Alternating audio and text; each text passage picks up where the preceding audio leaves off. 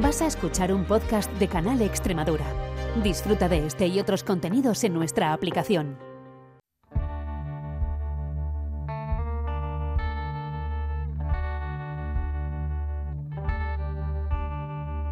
Las perras de Pavlov con Olga Ayuso.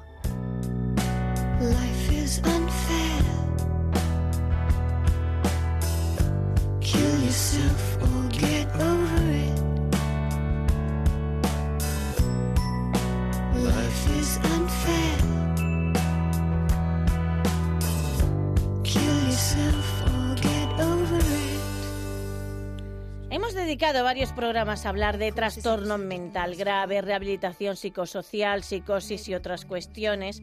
Y ahora queríamos dedicarnos a una de ellas, uno de los modelos de la rehabilitación psicosocial, que es la posibilidad de que alguien pueda acceder a una vivienda y vivir allí de manera tutelada. Conocemos pisos tutelados, por ejemplo, para discapacitados intelectuales o para personas que no tienen hogar, pero también los hay dentro de la salud mental y este es el tema que vamos a abordar en este programa.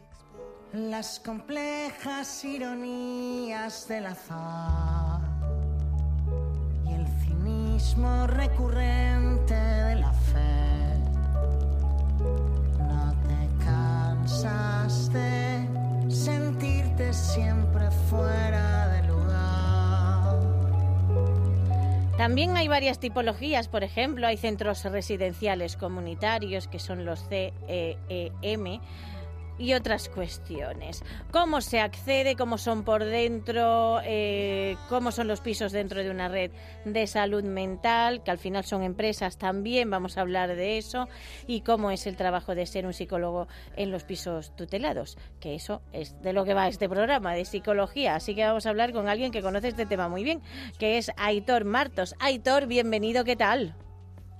Hola, encantado estar aquí. Sí, que yo antes de empezar hablando de los pisos tutelados hay una cosa, porque claro, yo siempre pienso cómo se accede a un piso tutelado, pero hay una cosa Sí. que a mí siempre me ha producido mucha curiosidad, Aitor, porque al fin y al cabo tú eh, con el piso tutelado vives con otra gente, puede que no te caigan Mm. bien.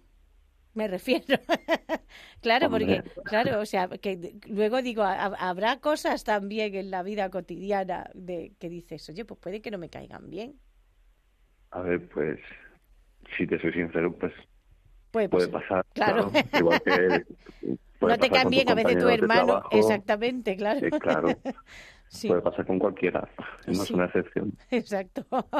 bueno, ¿cómo es un piso tutelado? ¿Vale? Porque la gente se plantea Mm. pisos tutelados y claro, por ejemplo en Extremadura mucha gente piensa en, en el modelo de, de pisos tutelados para discapacitados intelectuales. Pero realmente, salvo que eh, tengas relación de familiar, yo creo que nadie sabe cómo funcionan. Sí, pues un piso tutelado es mm, literalmente eso, es un piso cualquiera, o sea, puede ser tu casa, la mía, Sí, eh, que cumple unas condiciones, evidentemente, porque están hechos para alojar a un número determinado de personas, y pero básicamente es eso, es un piso. sí. Eh, lo que pasa es que en él, aparte de los usuarios, pues hay también un grupo de trabajadores que normalmente son eh, integradores sociales o un papel análogo, ¿no? Que, que hacen la función de educación sí. y suele haber, eh, no suele en realidad, o sea, es depende. Pero Claro. la figura del psicólogo, pues a veces sí, a veces no. Hmm. Es más una figura de coordinación que no está en todos los pisos, sino que a veces está en un, en un piso nuclear, digamos, que hace como de, de núcleo de esa red de pisos. Sí, de como de y se encarga de, Hmm. exacto, sí se encarga de coordinar al resto. Vale, que estaba yo pensando si eh, los profesionales están todo el día en el centro, me refiero, no como internos, sino por ejemplo si hay turnos de yo estoy por la mañana, otro por la tarde y otro por la noche. Sí, pues también depende. Claro, esto por ejemplo, como todo los en este programa, siempre es depende, exacto. Siempre, siempre en psicología. siempre. siempre. es depende, eso.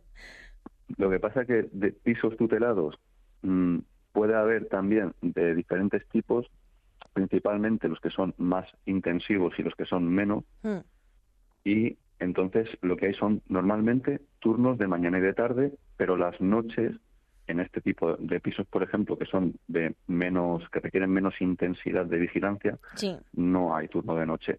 En los que los han mencionado en la presentación, los CEN, sí, ahí sí, ahí sí que hay turnos de noche porque eso ya es un recurso diferente, no es de atención primaria como tal. Eh, Sí. Los pisos tutelados se consideran eh, servicios sociales de atención primaria de Vale. carácter específico. Vale. Los CEM son centros residenciales.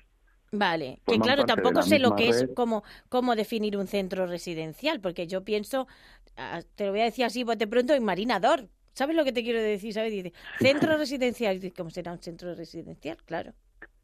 Puedes mirar como una residencia a lo mejor de tercera edad. Ah, o- vale, o- ¿ves? Claro. Claro, o sea, ese tipo de, de centro, ¿no? Donde las personas que necesitan X tipo de, por X circunstancias de su vida, necesitan ese, ese tipo de, de recurso, Claro, pues tienen una vigilancia mucho más constante Exacto. y una atención, una asistencia. claro, más- que sería para intensiva. enfermedades crónicas, por ejemplo, ¿no? Trastorno mental grave crónico, por Sí. ejemplo.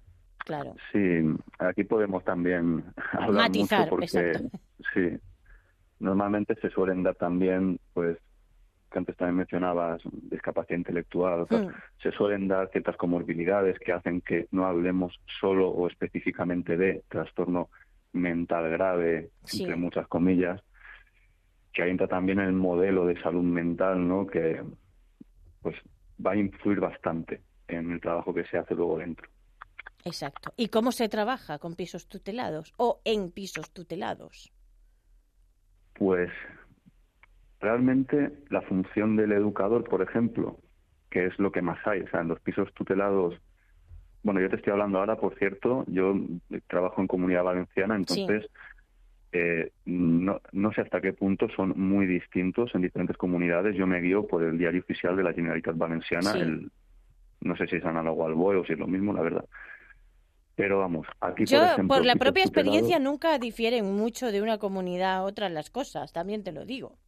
No, ¿verdad? Lo, lo imagino, Sí. sí.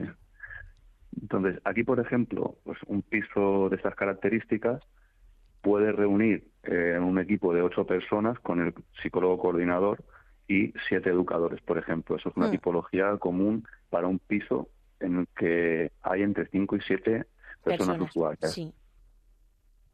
Y el educador, por ejemplo, o las educadoras que hay, que se reparten los turnos, ¿no? mañana tarde, suele haber siempre, como mínimo una, por supuesto, pero normalmente hay dos.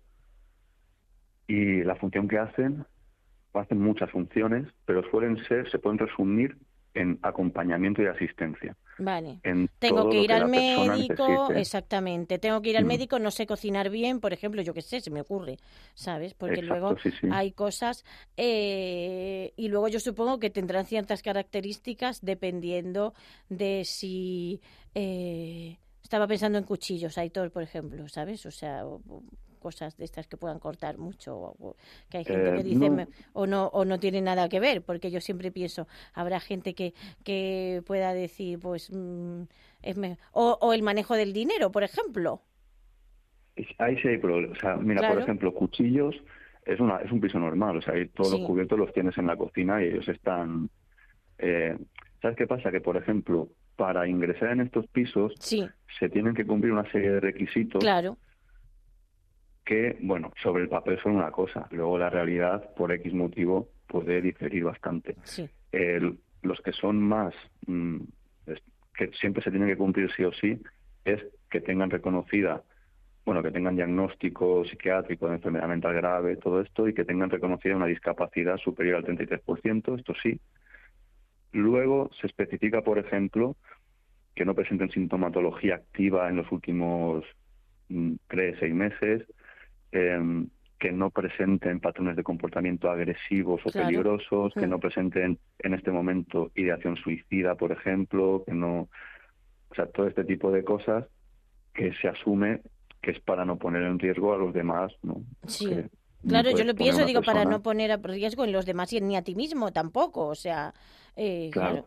Claro. por eso lo, lo decía, porque hay veces eh, que, que dices, hombre, pues yo qué sé, Esto de, dice, pues, claro, siempre, yo creo que tengo como el modelo antiguo este de las películas de los pisos con cuchillo de plástico y barrote en las ventanas, ¿sabes? Así te lo digo. Y entonces, Pues- por pues eso, no. por eso digo, digo, menos mal que por lo menos haciendo un programa de radio te enteras de cómo funcionan las cosas en el siglo XXI, que eso está muy bien. Claro, o sea, Sí. y, Los y pisos tutelados, sí. ¿Ves? Por ejemplo, un CEM, em, que yo he estado poco en un CEM, pero ahí, más que tener cuchillos de plástico o lo que Mm. sea, es que digamos que no tienen en sí mismos, o sea, por ellos no manejan la cocina. Vale. No, no es ese nivel de autonomía no lo tienen, les hacen la comida, entonces bajan a un comedor a comer. claro. Pero en un piso tutelado sí, ellos se cocinan y se... Sí, y sí, el piso todo. tutelado es básicamente el, el hecho de asumir que la gente tiene que tener una vida digna eh, eh, independientemente de sus padres en un piso compartido pero con cierta vigilancia. Exacto, sí. Vigilancia que además, más que vigilancia, asistencia, ¿no? O sea, Asistencia, exactamente, sí. Claro, es más que nada ayudar en esas áreas, en sobre todo pues las AVD que le llaman, ¿no? Las actividades de la vida básica, eh, de la vida diaria, que son mm, desde la higiene personal, el arreglo de, de tu habitación, de la casa en general, hasta, que lo has mencionado antes, por ejemplo, el manejo del dinero, Mm. del tabaco, se fuma mucho normalmente, Sí. no siempre, pero Se suele fumar, sí. Sí. Y además, mm, pues el dinero y el tabaco suele haber problemas en su manejo, Sí, por un motivo o por otro, porque no se comprende, entre muchas comillas, el, el valor, también entre comillas quizá, que puede tener, o mm, no sé, por X motivo, ¿no? Pero sí es verdad que suele ser quizá problemático. Sí. No, yo estaba pensando en eso. Yo conocí, conozco gente que tiene problemas con el dinero eh, porque tiene ciertas discapacidades. Entonces tienen tutor legal, que eh, eh, etcétera, etcétera. Y, y yo a veces lo he achacado ya, no solo por eso digo muy entrecomillado, porque a veces digo, a veces sí conoces el valor del dinero, pero te lo gastas todo el lunes. O sea, ¿sabes? ya está, tú te, lo, sí, te sí. compras toda la cosa que te apetece el lunes y luego ya para el resto del mes pues no tienes mm, mm, absolutamente nada. O sea, Exacto. educadoras en el piso. Estamos hablando de que hay educadores y educadoras, sobre todo, supongo yo. ¿Y Sí. qué más? Y ya está realmente. Eh, la figura de psicólogo, pues Vale. está no en todos los pisos porque, mm, por ejemplo, yo en el que trabajo Sí, es una red de pisos, ¿vale? Son tres, bueno, técnicamente cuatro, lo que pasa que mm, es un poco trampa porque hay uno que está anexo a otro y es como un modelo distinto, ¿no? Pero Mm. digamos que son tres pisos y hay un psicólogo, en este caso soy yo, que los coordina y entonces se tienes que repartir un poco. sí, con lo tienes- Educadores hay en todos los pisos. Exacto. Y tú básicamente es como que atiendo a una a esta cantidad de población. Sí. Claro. Y entonces, ¿en qué consiste tu trabajo? Pues mi, trabajo, mi trabajo, bueno, también los educadores, parte de su trabajo, aparte, por supuesto, de ayudar en la autonomía y en facilitar las tareas de, de los usuarios, en enseñarles también a llevarlas a cabo, eso lo hacen también siguiendo los planes de intervención que se elaboran, en este caso los haría yo, Sí, em, pues en atención a las características más específicas de cada uno, ¿no? Vale. de cada usuario, lo que necesite, pues se elabora ese plan de intervención y idealmente se proponen unos objetivos consensuados con la persona, por supuesto, y se trabaja en equipo, psicólogo y educadores, para llevarlos a cabo y Vale. conseguir los resultados esperados idealmente. Siempre Claro, me encanta porque has repetido idealmente dos veces. Sí, ¿Sabes? porque Porque esto es todo muy luego- idealmente, exacto. Sí, La realidad luego va marcando sus pautas. exacto, sí. Sí. No, y estaba yo pensando en eso, porque claro, o sea, básicamente tu labor es de analizar también las necesidades de cada uno eh, individualizadas. Sí, claro. Es mm, reunirte con cada uno, vas a hacer tus, tus sesiones de, de intervención y planificación de, del trabajo que se va a ir elaborando en, en los periodos a lo mejor de entre tres seis meses, ¿no? Planificas más a medio largo plazo. Y ese plan de intervención, pues luego se, se consensúa y se intenta llevar a la práctica de la mejor manera posible Sí, también pues coordinas a lo mejor, eh, te tienes que coordinar con los recursos tanto sanitarios como de la red de salud mental, que hay varios tipos. También hemos hablado de, del CEM, Hmm. hay también pues, CRIS. Vale, ¿qué es un CRIS? Pues un CRIS es otro recurso relativamente parecido. Eh, o sea, es un centro de rehabilitación e integración social. Vale. Son las, es lo que significan las siglas, ¿no? Y es, ahí también van eh, los usuarios y pueden recibir atención psicológica más específica y hacen actividades, hacen rehabilitación, hacen ocio. Son centros que no son de, de para vivir, digamos, como si lo son, por ejemplo, un CEM, que es una- un centro residencial, Hmm. o una vivienda, que es literalmente es una vivienda, Exacto. sino que son centros de rehabilitación y donde tú vas, pues a, Tú vas X horas al día o a la semana para hacer ciertas cosas. exacto, ya sean de rehabilitación más propiamente eh, psicológica o neuropsicológica, o Mm. simplemente mm, de ocio, tiempo libre. Vale, porque además, claro, es que a mí me, me eh, llama la atención lo de integración social. ¿Qué, Claro, qué- porque- claro, ¿qué sería la integración social? Pues ten en cuenta que la idea de estos centros siempre es eh, reintegrar, reinsertar a la persona en la sociedad, o sea que Vale. la persona a sea pesar de sus autónoma, exactamente. Mm, Exacto, eso sí, que la persona, su, la finalidad debe ser que la persona adquiera las mm, habilidades de las que carece o, que ha ido perdiendo por, por lo que sea, por circunstancias de, de su vida, y vuelva a integrarse en la sociedad de la, de la manera más, mm, bueno, pues más apropiada para ella, de la manera que, que mejor se adapte. Vale, mira que lo veo yo complicado siempre al final. Porque, porque la, la sociedad la sociedad es como un ente abstracto, Aitor, que, que, Sí. al, que al final parece que juega mucho en nuestra contra, ¿sabes? Digo yo, no sé qué clase de sociedad hemos construido, pero la mayoría de la gente no encaja, por eso te lo digo, ¿sabes? O sea, y mucha gente Claro. encaja encaja muchísimo menos, por eso, o sea, que, que a veces digo lo de interacción social, digo, Dios mío de mi vida, que yo creo que hay No, totalmente. ¿Sabes? O sea, es una cuestión eh, curiosa. Hay pisos tutelados públicos, hay pisos tutelados privados eh, y hay... eh,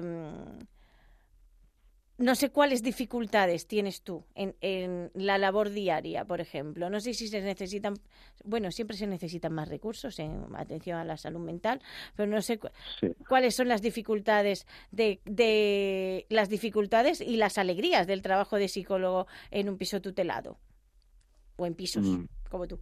Bueno, alegrías muchas, o sea, desde que, desde el hecho de, de poder participar en la ayuda y sí, y yo qué sé, eh, que veas el resultado. Que ves mejoras, exactamente. mínimos. Sí, Claro, de repente pues no vas a conseguir que una persona le mejore su situación más que nada porque no puedes. Tú por no, no haces milagros, no haces magia, ¿no? sí, No puedes de repente cambiar su vida exacto. pero ver esos resultados pequeños en cosas que a la persona le suponen un avance, que la persona los, los recibe como tal, ¿no? Más, más allá de que tú como psicólogo a lo mejor ves el avance en términos más analíticos, Sí, pero que la persona desde su subjetividad no lo, lo interpreta si te lo hace saber.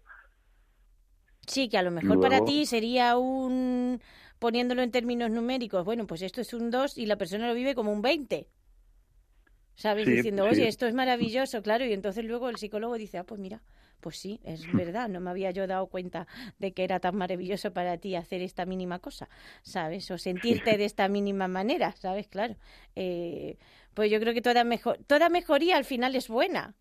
¿Sabes? Aunque sea Sí, solo un supuesto, poquito, exactamente, aunque sea un poquito. Esto como en el deporte cuando dicen mejor 10 minutos que cero, pues tú, y la gente dice, Exacto. pues para 10 minutos, ¿para qué me voy a poner? Pues que mejor 10 minutos que cero, o sea, estas cosas. ¿Cuáles son las Totalmente, ventajas sí. que ofrecen los pisos tutelados? Porque yo les veo muchas. Realmente también, sobre todo, el hecho de tener una vida más acorde con lo que tiene la eh, gente, eh, podríamos llamar, que no tiene problemas de eh, trastorno mental. Sí, a ver, ventajas para las personas usuarias tiene muchas. Sin ir más lejos, eh, no estar en la calle, que a lo Por mejor ejemplo. muchas de ellas no tienen otros recursos. Sí, Eh, Algunas sí, ¿no? Tienen familia, algunas tienen incluso pisos en propiedad que les han dejado sus familiares, pero no son la mayoría. exacto. Entonces hay muchas personas que están ahí que reciben una pensión por su discapacidad reconocida, lo que sea, pero que no tienen eh, una alternativa real a donde ir fuera de este recurso. Entonces, para ellos ya pues tienes un piso donde estar, literalmente es una casa para ti. Porque es eso, es lo que decíamos al principio, es que son eso, literalmente pisos. No tienen ninguna diferencia. Si tú entras a uno, eh, es como entrar a la casa de, tu vecina, de tu madre. Sí, sí, es una sea, casa, ¿no? exactamente. Tiene un salón, unos cuartos donde duerme la gente. Es como, como unos baños, un piso compartido. sí. Exactamente, es un piso compartido con gente. Bueno, realmente todo el mundo comparte piso con gente, salvo las personas que vivimos solas, me refiero. ¿Sabes? Pues sí. Yo no comparto piso con nadie, pero mucha gente, claro. O sea, otra cosa es que sean tus hijos eh, y- o tus hermanos o tus padres, que a veces no te Claro, caen, que a veces no te caen bien, también te lo digo. ¿Sabes? O sea, que- No, pues, bueno, claro. eso sí, en los pisos estos pues suele haber rocecillos, pues a- al final estás con gente que tú no has elegido, claro. pero también en realidad casi nadie elegimos muchas veces. No, no, no eliges a tus padres y no eliges cómo van a ser tus hijos tampoco. Exacto. O sea, que rocecillos de estos hay Sí. en todas las casas, ¿no? De hecho, Exacto. a mí me lo dicen, me lo dicen mucho cuando hablamos de, de este tipo de problemas. Al final, la respuesta siempre acaba siendo, es que pasen las mejores familias. Lo Sí. dicen ellos, ¿eh? O sea, Sí. que saben que, que no se llevan a lo mejor bien en X aspectos, pero que no es algo que valga la pena tampoco resaltar como una cosa muy negativa, ¿no? Exacto. Y además es que siempre eh, tendemos, porque los seres humanos somos así, a resaltar las cosas muy negativas, pero que a lo mejor te pones a vivir con alguien que no conoces y resulta que luego es un muy buen amigo tuyo. Que también pasará, Exacto, sí. ¿sabes? O Sí, sea, sí, sí, también. Claro. O te enamoras, yo qué sé. O sea, eh, eh, yo conozco una chica discapacitada que le hice una entrevista porque tiene discapacidad intelectual y es trans y vive en pisos tutelados y se enamoró de un muchacho y llevan juntos un montón de tiempo. ¿Sabes? Pues Y mira, tú- ahora, ahora que lo mencionas esto, me parece importante que resaltarlo porque, sin ir más lejos, mm, en los pisos donde yo estoy hay relaciones eh, sentimentales entre, entre las personas usuarias, algunas de que llevan tiempo, Sí, y es algo que también a veces mm, pasamos por alto o pensamos que en este tipo de recursos, como pasa con estos estereotipos que tenemos, ¿no? Sobre sí, que no se puede exactamente, que las personas con discapacidad reconocida no pueden tener eh, relaciones sexuales porque son, Claro, ni- son niños eternos, exacto, sí.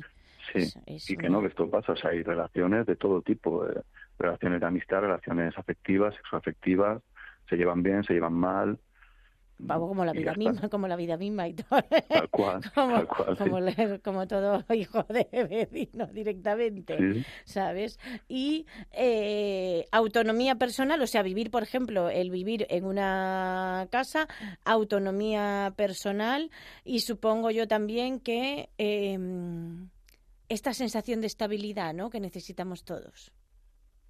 ¿Sabes? Claro. De decir, tengo un sitio de pertenencia eh, al que volver. sí, ¿Sabes? O eso sea, es un punto de partida realmente, o sea, que la persona sienta que tiene esa estabilidad a partir de la cual empezar a trabajar otros aspectos, ya es algo muy básico, es como Sí. si no tienes medios económicos, por ejemplo, Hmm.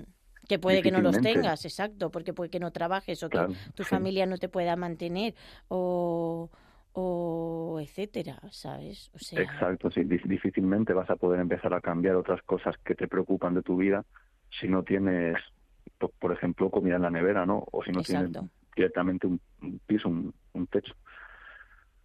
¿Y el modo de acceso a un piso tutelado?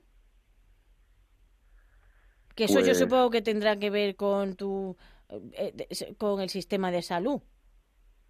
Sí, de hecho, eh, entre las condiciones pues está que las personas para entrar sean parte del sistema de salud mental, de alguna forma u otra, que o bien vengan ya de un CEM, o sea, que el propio CEM Sí. derive a las personas que de allí cumplen criterios suficientes para entrar en un piso tutelado, Sí, o de otro tipo de recursos y pues se hacen entrevistas para valorar también aparte de la persona eh, cómo encajaría eh, en el, con el resto de compañeros porque al final mm, hay, Hombre, hay se- pisos que son claro. sí, No, que iba a decir yo que se pretenderá que, como hay varios pisos, pues se pretenderá más o menos que haya un ambiente medianamente lógico en, en ¿sabes? O Claro. sea, poner más o menos grupo de pares, ¿sabes? De más o menos estas personas pueden ir bien, supongo yo.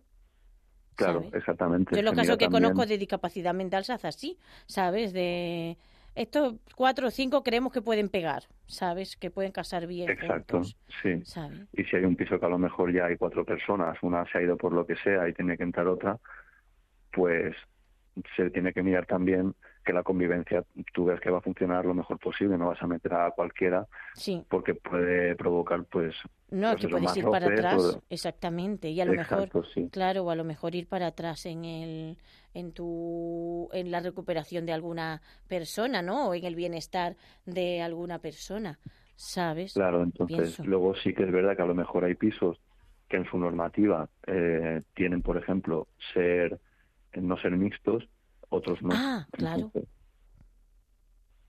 Claro. Pero eso también, mm, yo en pisos tutelados, mm, hasta donde yo sé, en- bueno, he trabajado en uno que sí, que era no mixto, pero si te soy sincero, no sé si era mm, específicamente, porque a nivel legal era así, era no mixto, Sí, estaba en sus bases, o porque por casualidades de la vida, ¿no? Porque se, se buscó usuarios que mm, por su perfil encajaban mejor.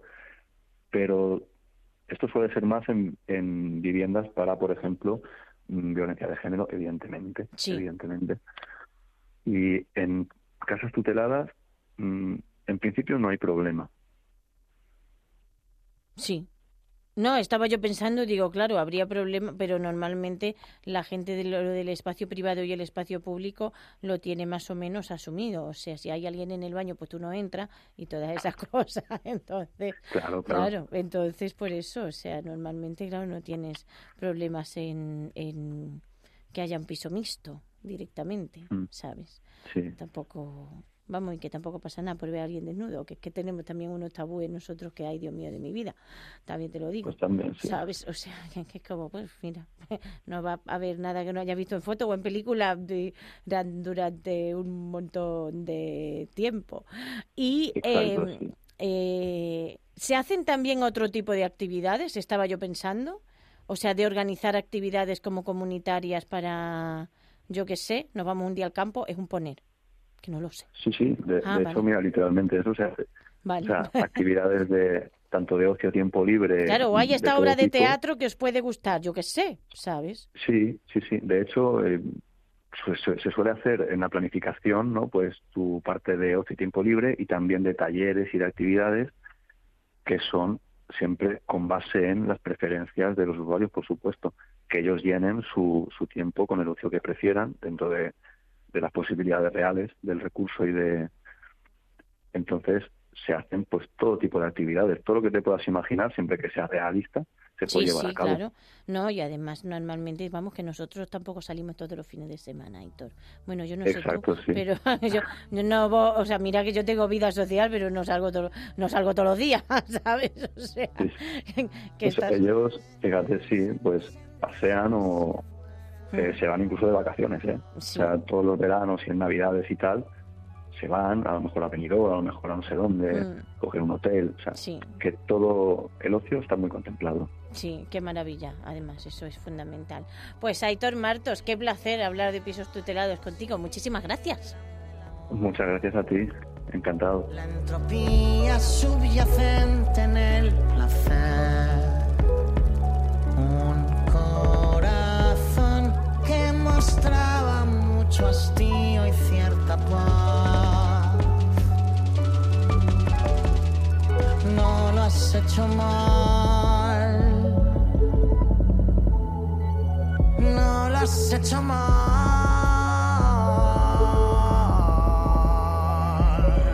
Escondidos en los pliegues del confort. Sorprendidos en los sueños sin querer.